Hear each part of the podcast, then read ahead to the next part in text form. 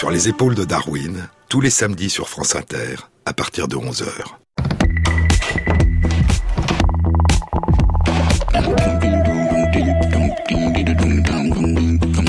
Bonjour à tous. Sur les épaules de Darwin, sur les épaules des géants. Se tenir sur les épaules des géants et voir plus loin, voir dans l'invisible, à travers l'espace et à travers le temps. Tenter de voir en nous, au plus profond de nous, tenter de voir au plus profond des autres. Il n'y a rien de plus privé, de plus secret, de plus incommunicable que cette flamme intérieure qui tremble en nous en permanence. Rien de plus privé, de plus secret, de plus incommunicable que les représentations mentales qui émergent en nous. Ce que nous ressentons, vivons, voyons, rêvons, imaginons, avons l'impulsion ou l'intention de faire, ce dont nous nous souvenons, ce que nous espérons, nos émotions, nos sentiments. Que savons-nous de nous-mêmes? Et si nous en connaissons si peu sur nous-mêmes, pouvons-nous en apprendre plus sur nous, à partir de ce que d'autres voient de nous? Que pouvons-nous apprendre des autres, à partir de ce que nous voyons d'eux? En dehors du langage, en deçà du langage, en l'absence de mots. Ressentir.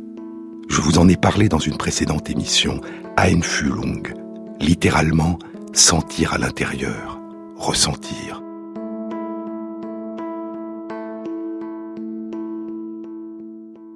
La connaissance du moi étranger, disait le psychologue allemand Theodor Lips au tout début du XXe siècle, la connaissance du moi de l'autre, la connaissance de son monde intérieur, de l'univers de ses représentations mentales. Einfühlung, empathie, cette étrange capacité que nous avons de vivre en nous et de ressentir les émotions et les intentions de l'autre à partir de ce que nous en percevons, en projetant sur l'autre nos propres émotions et nos propres intentions, en lui attribuant d'ellipse ce que nous mimons en nous de ce que nous avons perçu. Par l'intermédiaire des activités de nos réseaux miroirs, que Giacomo Rizzolatti, Vittorio Galese et leurs collaborateurs ont identifié il y a une quinzaine d'années, d'abord dans le cerveau de primates non humains, les rhésus macaques, puis plus tard dans notre cerveau. L'un des supports biologiques de l'empathie, de l'Einfühlung. Des réseaux de cellules nerveuses, les réseaux miroirs, qui s'activent en nous à la fois lorsque nous voyons un autre faire un geste, et lorsque nous nous préparons à effectuer le même geste, avant même de commencer à l'exécuter, nous permettant ainsi de mimer en nous, de ressentir, de vivre en nous ce dont nous ne percevons chez l'autre que le reflet. Et ces réseaux miroirs qui s'activent dans notre cerveau ne nous permettent pas seulement de mimer en nous les gestes des autres, ils nous permettent aussi de mimer en nous les expressions de leur visage, les modulations de leur voix, qui traduisent leurs émotions et leurs intentions, l'étonnement, la peur, l'agressivité, la tristesse, la douleur, la joie, la sérénité, l'espoir.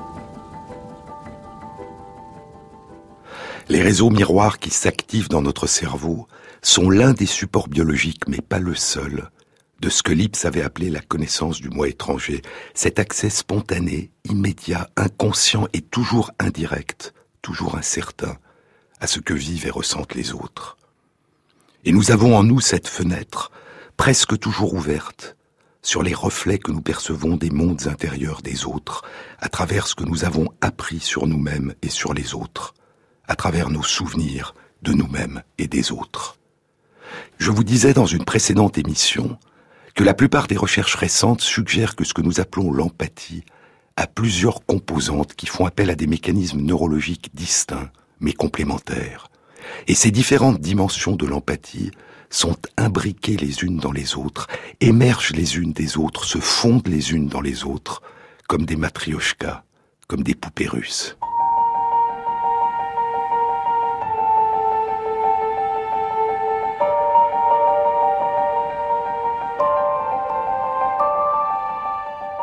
La première composante, largement répandue dans le monde animal, est la capacité à partager les émotions et les intentions des autres à partir de ce qu'exprime leur corps. En particulier de partager, de vivre les états affectifs des autres, ce qu'on appelle la contagion émotionnelle, la résonance émotionnelle. Et ce processus semble être chez nous, pour une très grande part, inconscient.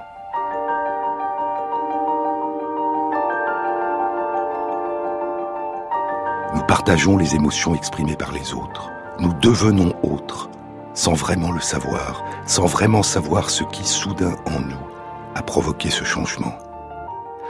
Un deuxième niveau d'empathie qui émerge souvent du premier et le dépasse est l'envie d'aider, de soulager, de consoler. C'est le niveau où l'empathie commence à se transformer en sympathie. Mais aider, protéger, porter secours demande souvent plus que simplement partager les émotions et les intentions des autres. Il s'agit alors non plus simplement de se mettre à la place de l'autre, mais de mobiliser en nous les représentations mentales, les intentions et les aptitudes qui nous permettent d'apporter notre aide.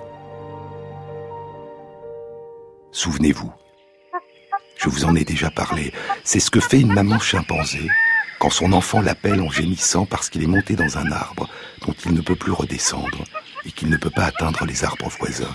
Alors, la mère se suspend entre cet arbre et un autre arbre, formant un pont sur lequel l'enfant peut s'engager et gagner l'arbre voisin. La maman chimpanzé ne se met pas simplement à la place de son enfant.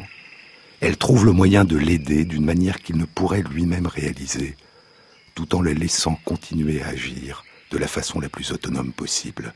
Cette dimension de l'empathie est celle qui fait le plus appel à nos capacités d'abstraction, de résolution des problèmes, et elle est probablement d'évolution plus récente et moins répandue dans le monde animal que les deux premières. Cette capacité à exprimer et à percevoir les émotions et les intentions de l'autre, à laquelle Darwin attachait une extrême importance et dont il pensait qu'elle avait joué un rôle essentiel dans le monde animal et chez nos ancêtres préhumains, dans l'émergence et l'évolution des interactions sociales, de la coopération et de l'aide apportée aux plus faibles, cette capacité à laquelle il avait consacré un livre, l'expression des émotions chez l'homme et chez les animaux.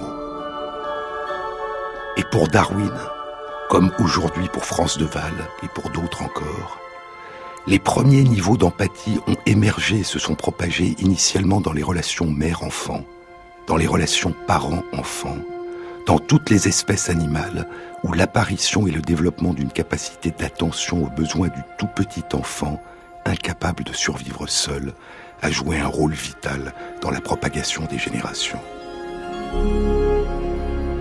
Nous sommes tous les descendants d'une très longue lignée d'ancêtres, dont l'origine plonge loin avant l'émergence de l'espèce humaine.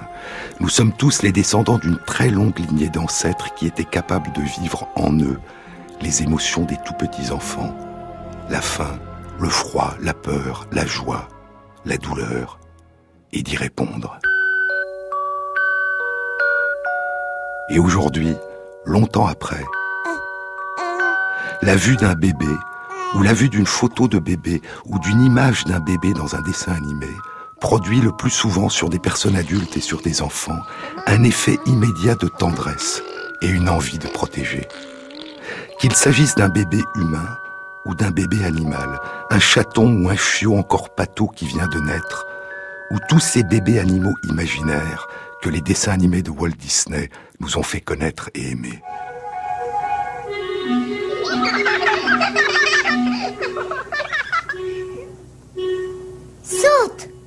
Tu peux le faire. Saute par-dessus. Fais comme ça.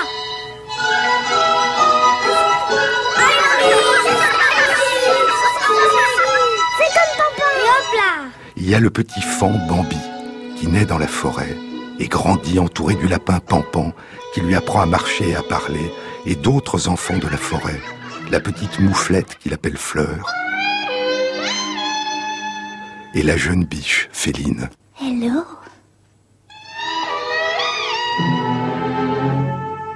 Bambi, vite, les fourrés.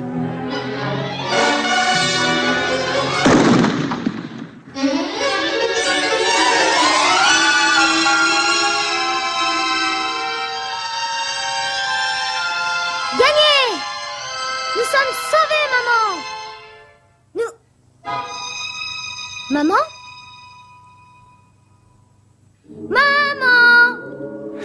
Bambi, veillé de loin par son père, le serre au grand bois imposant le grand prince de la forêt. Maman Bambi qui entend un jour un bruit de tonnerre et qui réalise qu'il a perdu brutalement sa mère, tuée par un chasseur. Viens. Mon fils,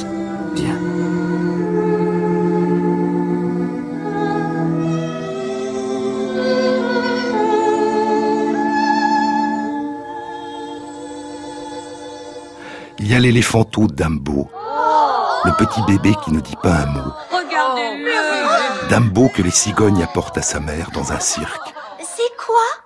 Oreilles Est-ce qu'elles sont drôles? Oh, Seigneur. Toujours aussi gaffeuses Ah, Mais qu'est-ce qu'il y a? C'est parce que j'ai dit la vérité Bien sûr, ça n'est pas méchant. Et j'ai dit qu'elles étaient drôles et elles sont drôles c'est incontestable. Au fond, ça nous est bien égal comment il est son Dumbo? C'est plutôt d'homme pas beau et qui fait l'objet de moqueries de la part de tous, à cause de ses grandes oreilles qui le handicapent et dont personne ne peut deviner qu'elles lui permettront un jour de voler. Dumbo, que seule sa mère console et protège, et qui se retrouve seul quand sa mère est enfermée dans une cage. Maman,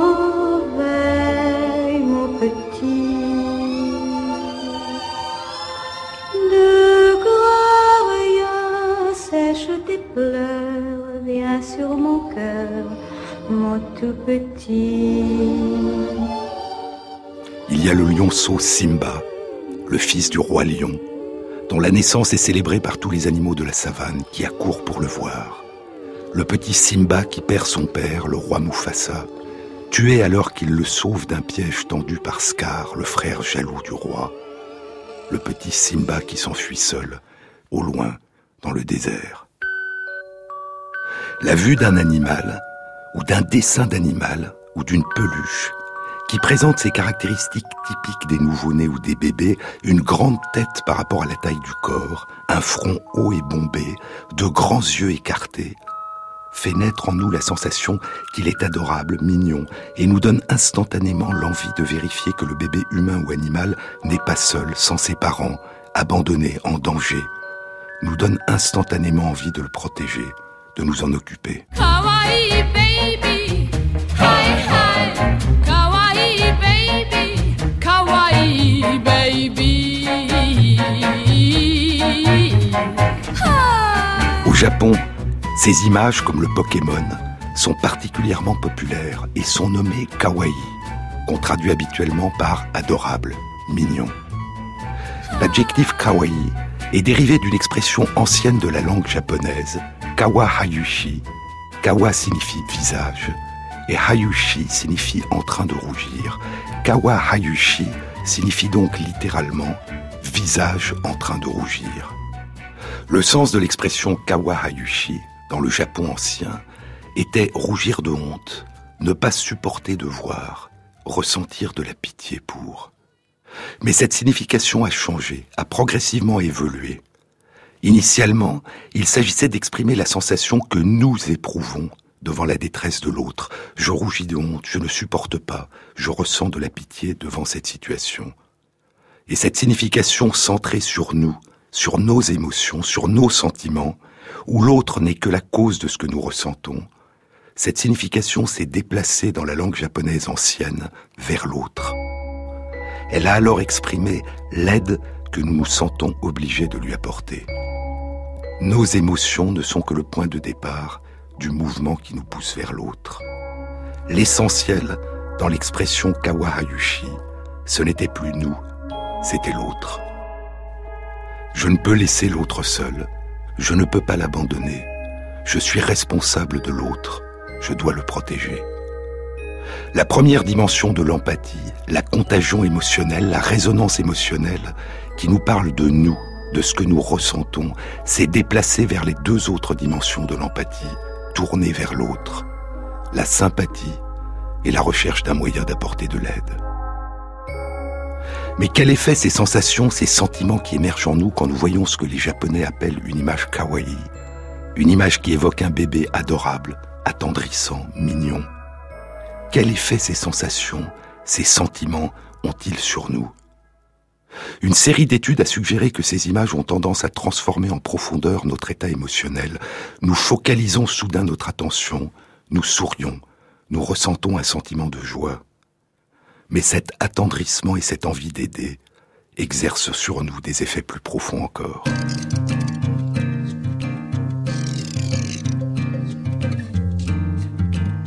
Sur les épaules de Darwin, sur France Inter.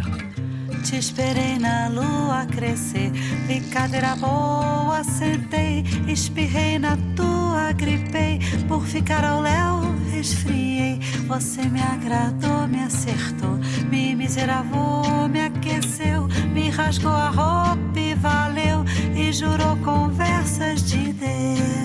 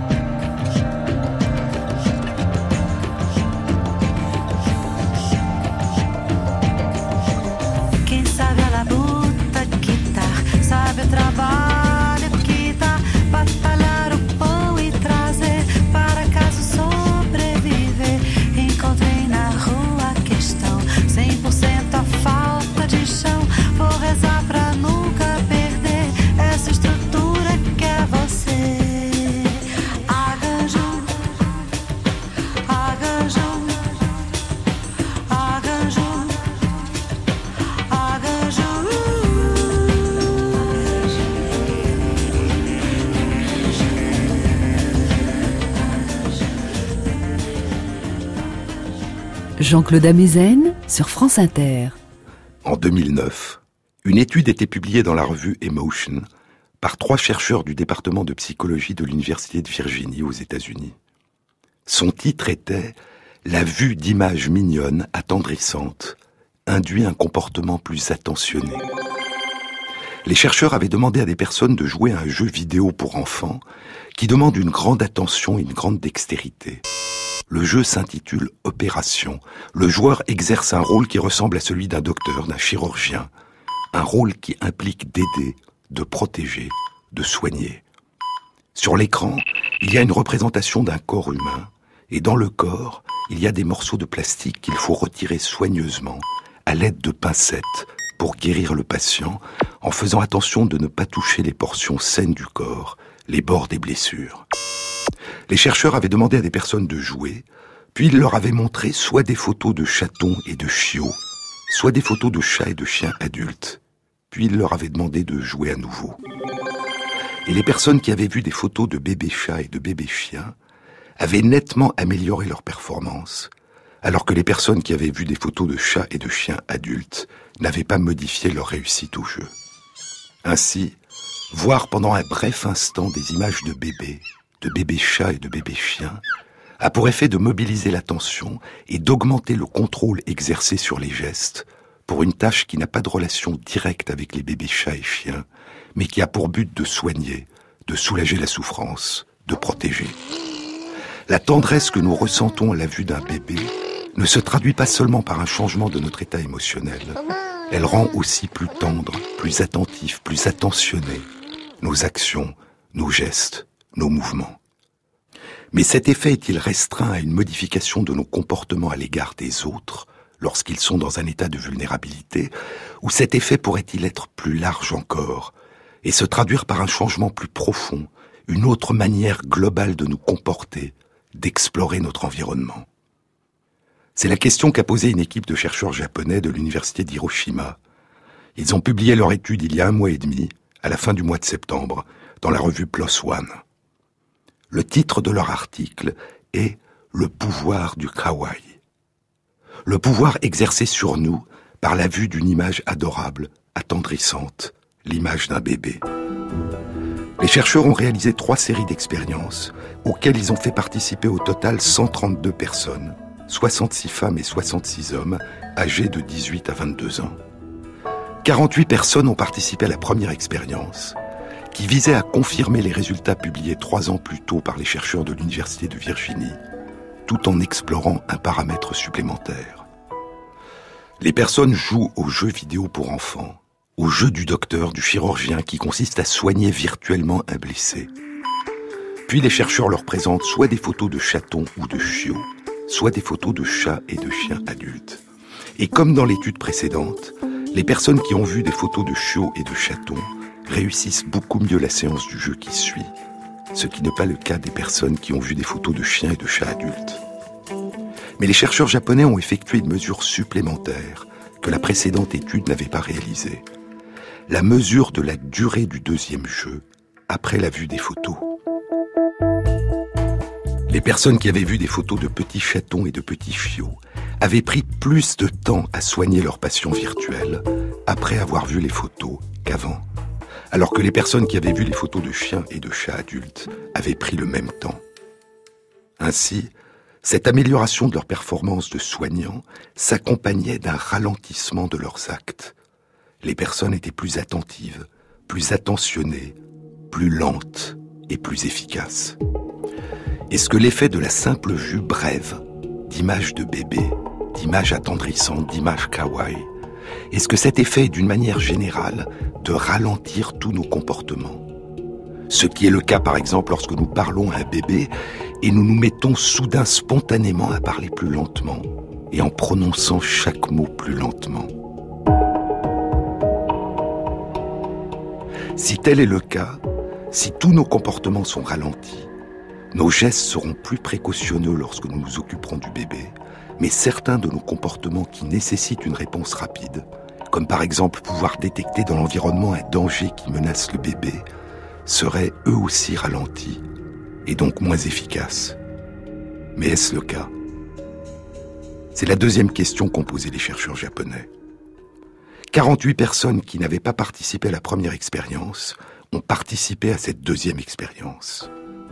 Durant la première expérience, les chercheurs avaient demandé aux personnes de classer sur une échelle de 1 à 6 non seulement le caractère kawaii, mignon, attendrissant des images qu'ils leur avaient présentées, mais aussi leur caractère intéressant et leur caractère agréable, plaisant. Les personnes qui avaient vu les images de petits chiots et de petits chatons, et les personnes qui avaient vu les images de chats et de chiens adultes, avaient classé ces images comme aussi intéressantes et aussi plaisantes. La seule différence était le caractère mignon, attendrissant, enfantin. Il était plus élevé pour les images de chiots et de chatons que pour les images de chiens et de chats adultes.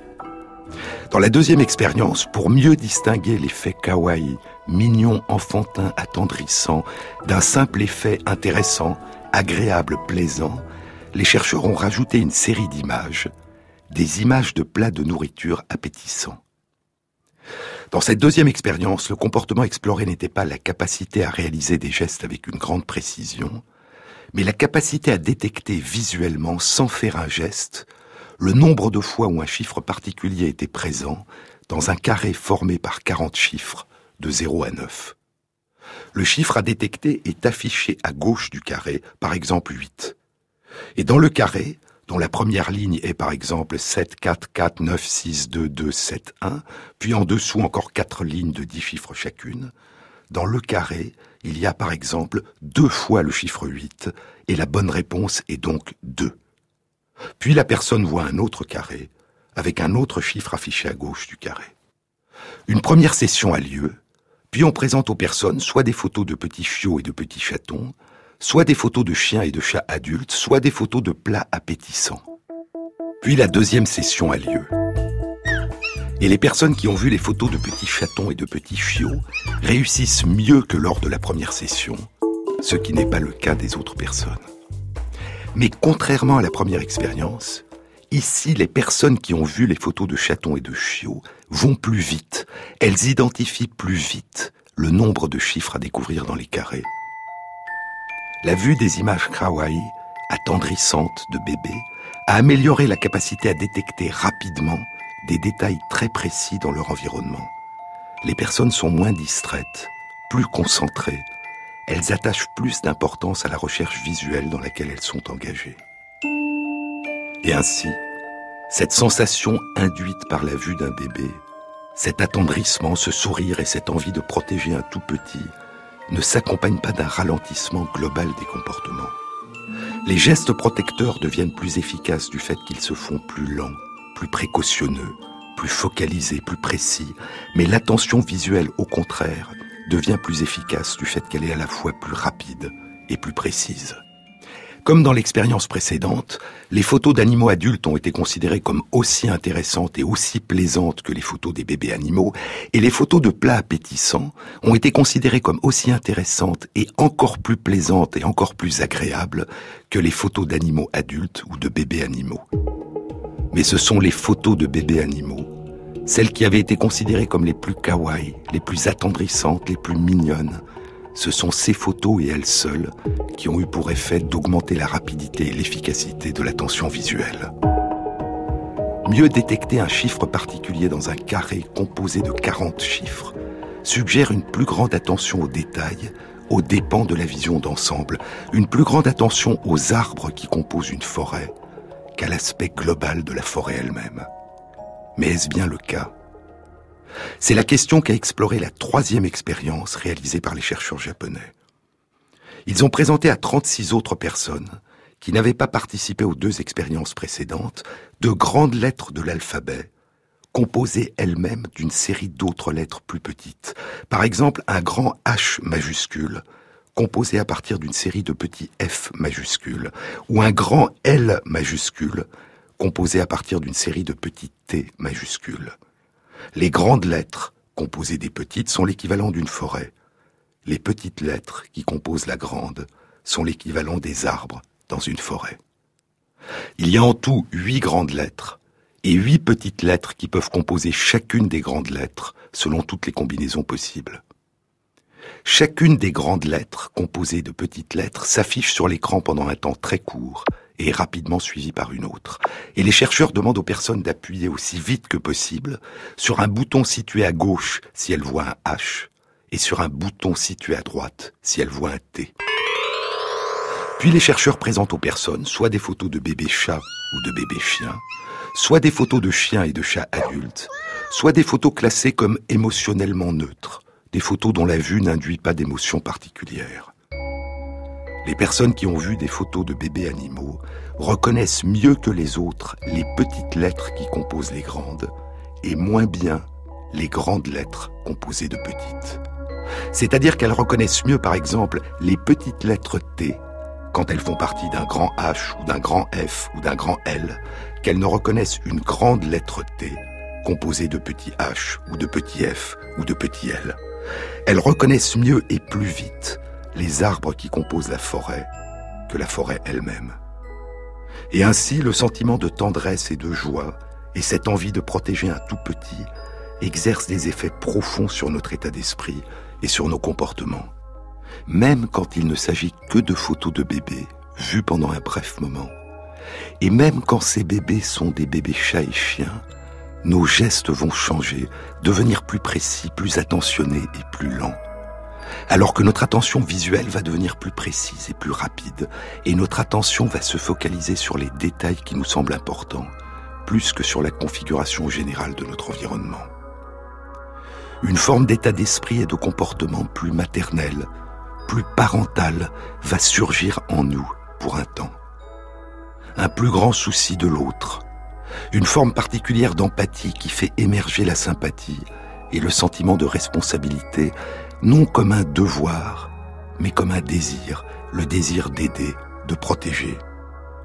Peut-être que lorsque nous regardons un dessin animé de Walt Disney comme Bambi, Dumbo, le roi lion, peut-être que lorsque nous regardons un documentaire comme Bébé de Thomas Balmès et Alain Chabat, qui nous montre des bébés durant leur première année dans différentes régions du monde, peut-être que lorsque nous voyons près de nous un bébé ou de tout jeunes animaux, et que nous nous attendrissons, ou que nous nous en occupons, peut-être qu'alors, pendant un temps au moins, nous devenons meilleurs, plus respectueux de tous ceux qui réclament notre attention, de tous ceux dont nous découvrons qu'ils sont les plus vulnérables, plus respectueux de la part de vulnérabilité qui est en chacun de nous, de cette part essentielle en nous qui a besoin des autres, et que nous oublions si souvent quand nous croyons que nous nous suffisons à nous-mêmes et que les autres se suffisent à eux-mêmes.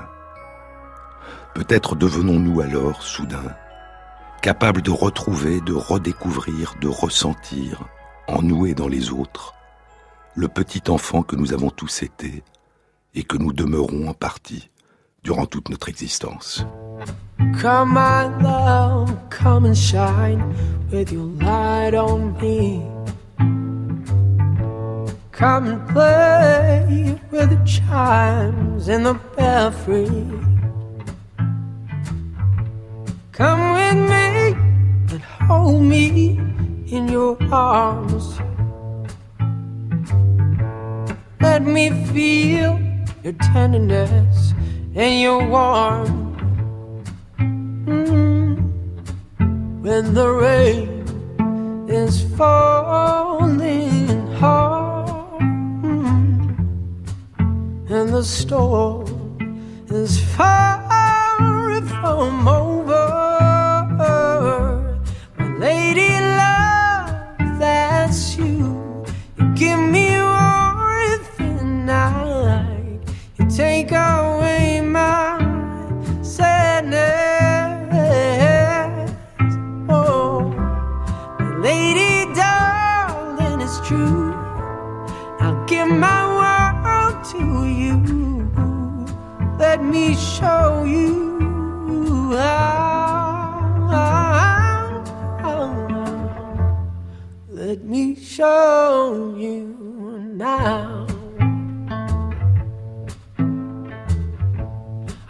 Long to hear your voice neath the night forlorn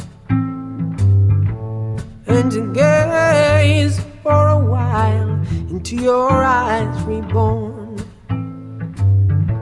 And though my mind sometimes gets weak and cold, you remain like a song in my heart and soul.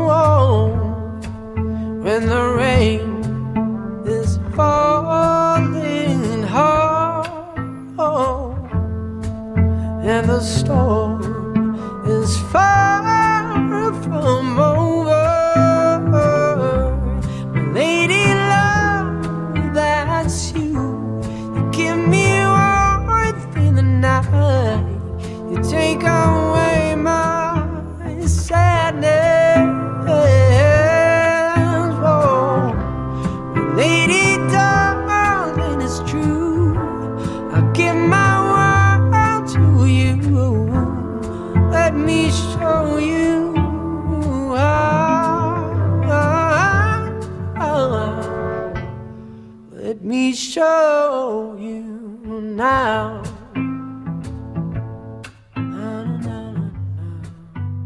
France Inter, sur les épaules de Darwin.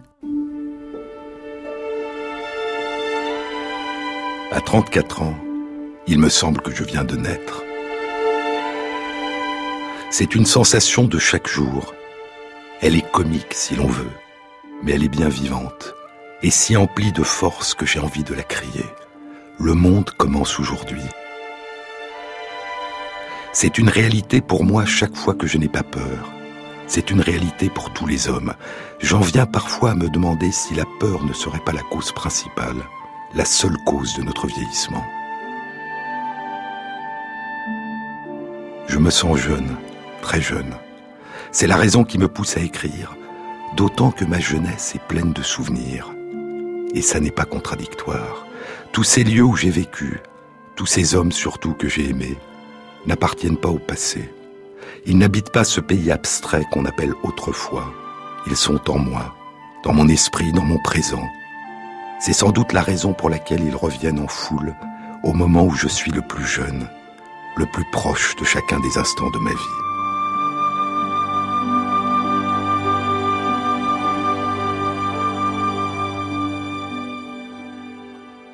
C'est le début d'un livre splendide de Jacques Lucéran. Le monde commence aujourd'hui. C'est l'année 1959. Depuis un an, Lucéran s'est installé aux États-Unis, en Virginie, dans la vallée de Shenandoah, au milieu des forêts des montagnes Appalaches, où l'homme, dit-il, n'a pas eu encore le temps d'imprégner la terre de son bruit. Elle est belle, ma Virginie, parce qu'elle ne dit rien. Elle ne dit rien dans la langue des hommes. Toutes ces maisons d'hommes, toutes ces routes ont été posées là par hasard. On pourrait les décoller toutes, les transporter ailleurs. Montagnes et forêts ne s'en soucieraient guère. J'aime la Virginie à cause de cette nudité. Nudité, c'est-à-dire pauvreté. Que mes amis américains ne s'indignent pas. Cette pauvreté, c'est leur richesse. Elle est riche, la maison au milieu du bois juste au centre du tapis d'herbe et de feuilles, qui s'étend sans barrière et presque sans cadastre jusqu'à la maison prochaine et invisible, là-bas, de l'autre côté de la vallée sauvage. Mais sa richesse n'est pas dans son équipement électrique, ni dans l'automobile qui attend devant la porte. Elle est dans sa rencontre brusque avec la forêt, dans sa présence de toutes parts à l'espace. Jacques Lucéran est aveugle depuis 26 ans. Il a perdu la vue un peu avant l'âge de 8 ans. Durant la Seconde Guerre mondiale, à l'âge de 17 ans, il s'engage dans la résistance et crée un réseau. En 1943, il est arrêté et emprisonné à Fresnes. Et en 1944, à l'âge de 19 ans, il est déporté dans le camp de Buchenwald. Ici, je dois m'arrêter un instant, dit Lucéran. Ici, je dois m'arrêter un instant parce que j'ai prononcé le nom de Buchenwald. Je l'écrirai souvent. Mais ne vous attendez pas à un tableau des horreurs de la déportation. Ces horreurs ont été réelles. Elles ne sont pas bonnes à dire. Pour avoir le droit d'en parler, il faudrait être médecin, et pas seulement médecin des corps. Je me contenterai donc simplement de l'indispensable. Cela se passait parmi les fantômes. Ce n'est pas une façon de parler, ils n'étaient plus exactement des hommes, mes camarades de captivité. Moi non plus, je n'étais pas un homme. Il y avait trop de terreur, de faim et de froid. Nous commencions des gestes sans jamais les finir, nous ouvrions la bouche, mais c'était pour articuler des moitiés de paroles. Nous avions l'air de fantômes, zigzagant du toit jusqu'au plancher de nos baraques. Des mimes, copiant tout raidi les mouvements de la vie.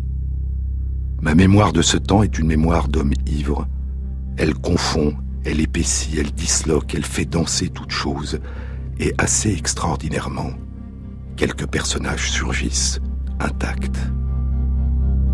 Il y aurait toujours cette neige dans tous les soleils, écrira Georges Semplun un demi-siècle plus tard dans l'écriture ou la vie. Il y aurait toujours cette mémoire, cette solitude, cette neige dans tous les soleils, cette fumée dans tous les printemps. Le 11 avril 1945, l'armée américaine libère le camp. Parmi les survivants, il y a Semplun et Lucéran. Lucéran reprend ses études, il devient enseignant. Quinze ans plus tard, il est en Virginie. Il enseigne la littérature française au Rollins College. Et il publie Le monde commence aujourd'hui. Il me semble que je viens de naître. Tous ces lieux où j'ai vécu, tous ces hommes surtout que j'ai aimés n'appartiennent pas au passé. Ils n'habitent pas ce pays abstrait qu'on appelle autrefois, ils sont en moi, dans mon esprit, dans mon présent. C'est sans doute la raison pour laquelle ils reviennent en foule au moment où je suis le plus jeune, le plus proche de chacun des instants de ma vie. Des souvenirs amassés au hasard, à demi oubliés, à demi réinventés, comme tous les souvenirs. Ces êtres humains dans ma mémoire vivent depuis des années parfois. Ils ne m'ont jamais quitté. Et ce qu'ils racontent, quand je les tiens rassemblés dans la paix de mon esprit, comme dans une grande salle, n'a rien à voir avec le passé, le regret des temps meilleurs, les civilisations mortes, ni surtout avec la vieille Europe.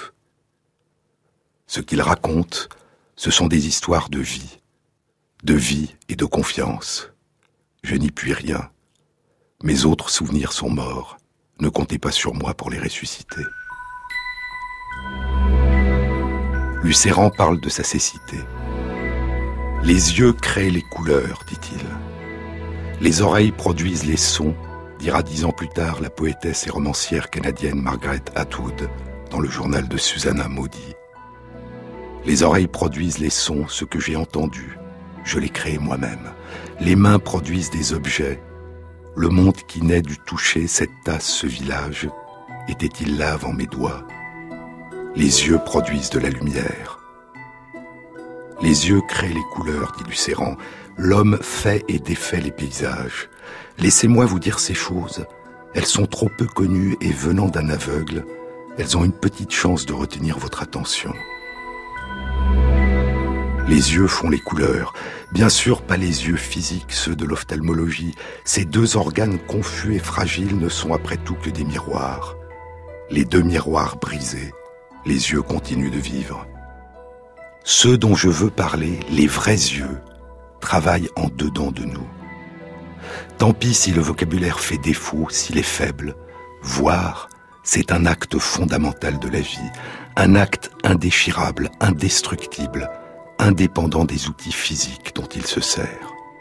Voir, c'est un mouvement que la vie fait en nous, avant les objets, avant toute détermination extérieure, avant les objets et après eux, si par accident les instruments matériels de la rencontre viennent à manquer. C'est au-dedans de vous que vous voyez.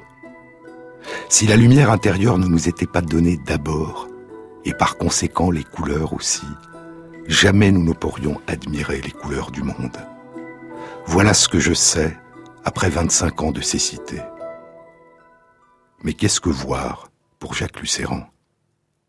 Dans un autre livre bouleversant, Et la lumière fut, il raconte comment à l'âge de 9 ans il jouait du violoncelle, il voulait devenir un musicien professionnel, et quelques semaines après avoir perdu la vue, il commence à voir la musique, à voir les sons.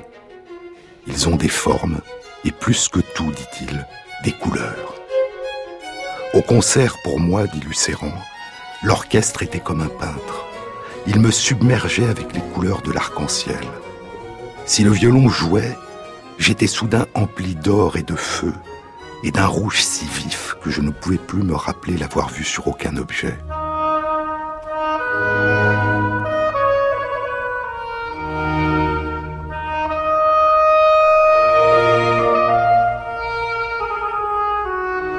Quand c'était le tour du hautbois, un vert clair me traversait, si frais qu'il me semblait percevoir le souffle de la nuit. Et il voit avec une telle intensité les couleurs lorsqu'il entend les sons. Il est tellement submergé émotionnellement par la musique qu'il se sent incapable soudain de la maîtriser suffisamment pour devenir plus tard musicien professionnel. Lucéran voit la lumière qu'il y a dans les sons. Mais il voit aussi, mieux que d'autres, les émotions et les intentions de ceux qui l'entourent.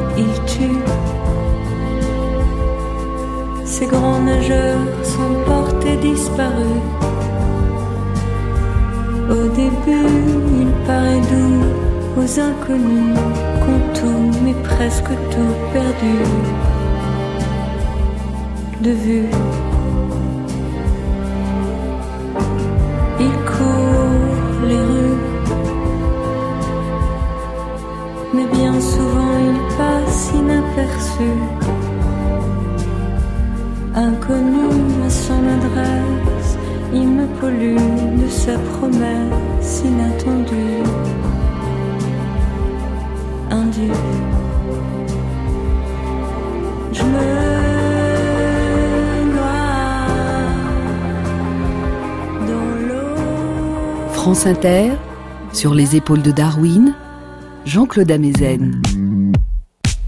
Je suis devenu aveugle par accident, dit Lucéran dans Le Monde commence aujourd'hui.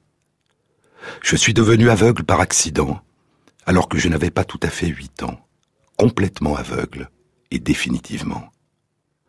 Au moins selon les définitions et le vocabulaire de ceux qui ne sont pas aveugles, car pour moi, il en allait tout autrement. Je voyais encore. L'opération ne se produisait plus par l'intermédiaire de mes yeux, cela est vrai, mais elle se produisait. Elle avait lieu au-dedans de moi, dans un espace intérieur qu'il est difficile de circonscrire, mais après tout, ni plus ni moins que l'espace extérieur. J'insiste, toute chose qui venait à ma rencontre était aussitôt vue, vue et non touchée ou entendue. Elle se dessinait, prenait forme et couleur sur un écran interne, et cela sans que je fisse rien pour déclencher le phénomène. Au reste, comment aurais-je fait quoi que ce fût, moi qui n'avais encore que huit ans? J'ai constaté bien souvent, poursuit Lucéran, j'ai constaté bien souvent que la peur d'un homme, sa colère ou sa tristesse, me sont déjà visibles alors qu'elles n'ont pas encore paru au niveau de son corps. Je ne suis pas plus malin que les autres. Je n'ai rien à deviner. Je vois. Je vois dans les formes du corps un démembrement qui se met en route, des morceaux entiers de chair brusquement reculent, s'affaissent ou vibrent de façon dissonante. Les couleurs elles-mêmes tournent au rouge, au brun rouge. Elles crient. Je me détourne. La colère a commencé visuellement, mais sur le visage, dans les gestes, tels que les yeux physiques les perçoivent, la sérénité règne encore. Tout dépend de l'attention. Jacques Lucéran perçoit les émotions et les intentions des autres. Il est en empathie. Il se met à la place des autres mieux que les autres, parce qu'il n'est pas gêné par ce qui capte l'attention de ceux qui ne sont pas aveugles, parce qu'il voit autrement, au-delà de ce que révèlent les yeux. Pendant la résistance, en raison de cette capacité, c'est lui qui interrogera les personnes qui veulent rejoindre son réseau. C'est lui qu'on chargera de démasquer les espions, les traîtres. Il voit ce que les autres ne voient pas. Mais, dit-il, ne me demandez pas par exemple de vous dire si vous êtes blonde ou brune, maigre ou ventripotent. Ne me demandez pas de le deviner.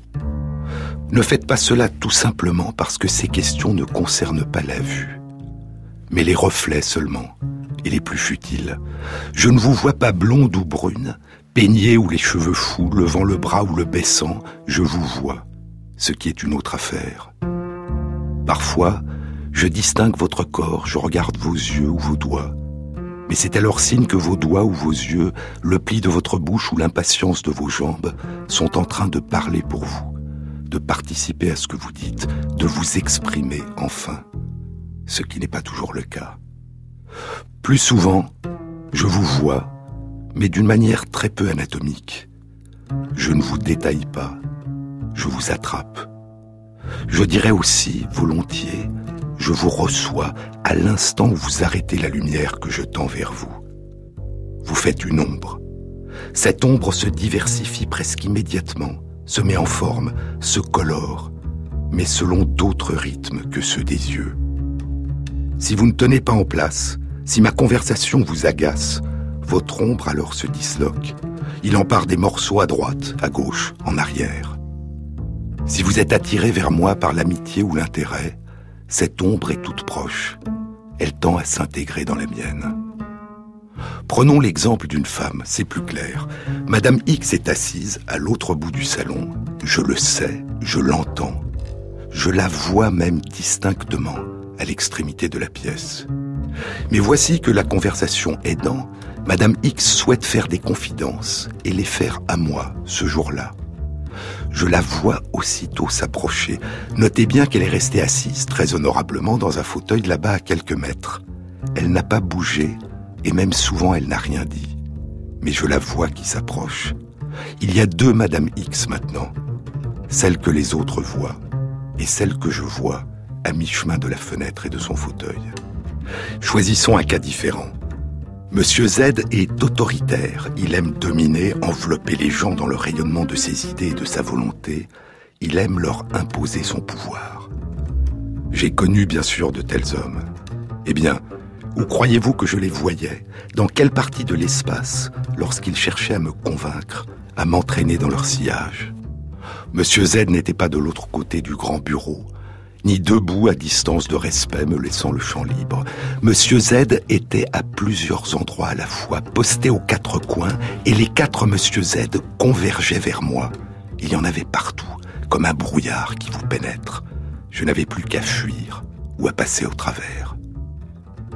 J'assistais il y a quelques années à la conférence que donnait un ami, quand presque au milieu d'une phrase, un homme dans la salle non loin de moi sur ma gauche, a jailli, jailli exactement à la façon d'un ressort qui vous bondit en pleine figure. Cet homme voulait simplement porter la contradiction avec une brusquerie et une colère maniaque. De façon instantanée, dans l'éclair d'un regard, j'ai vu un écorché, un pantin rougeâtre fait d'une toile de nerfs. Ce n'était pas la vue des yeux, mais c'était la vue en forme et en couleur et je ne suis pas prêt d'oublier l'apparition. Dans la perception d'un homme attentif, dit Lucéran, dans la perception d'un homme attentif, la réalité se livre. C'est toujours au-dedans de nous que la connaissance a lieu. La paix intérieure, c'est cela, et c'est cela l'attention. C'est un état de communication universelle, un état de réunion. La vie intérieure, c'est cela, c'est savoir que la paix n'est pas dans ce monde, mais dans le regard de paix que nous portons sur le monde. Tout ce qui fait accepter la vie est bon, tout ce qui nous la fait refuser est médiocre et provisoire. Toute la vie nous est donnée avant que nous la vivions, mais il faut toute une vie, il faut peut-être plus, pour devenir conscient de ce don. Toute la vie nous est donnée chaque seconde. Le monde commence aujourd'hui. Rallumer à l'intensité de ce qui commence tout ce qui succède, dira Pascal Quignard. Retrouver l'aube. Naître. Retrouver l'aube partout, partout, partout. C'est une façon de vivre. Reconstituer la naissance dans tout automne. Faire ressurgir l'éruption de la première fois, car il n'en est pas d'autre. Découvrir, ressentir, voir dans chacun de ceux qui nous entourent ce qu'il y a de plus jeune, de plus neuf, de plus fragile, et qui demande attention, protection. Oh, s'éveiller chaque matin, dit Lucéran. Oh, s'éveiller chaque matin et pourquoi pas chaque minute, et regarder le monde qui commence.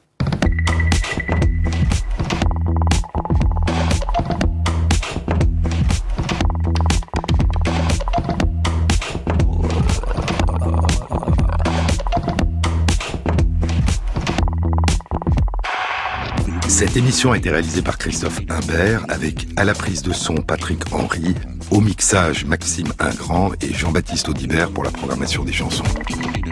Et merci à Christophe Magère qui intègre sur la page de l'émission, sur le site franceinter.fr, les références aux articles scientifiques et aux livres dont je vous ai parlé. Bon week-end à tous.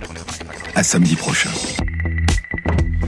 Merci Jean-Claude Amezen, c'était sur les épaules de Darwin qui avait été diffusé pour la première fois le 21 juin 2014.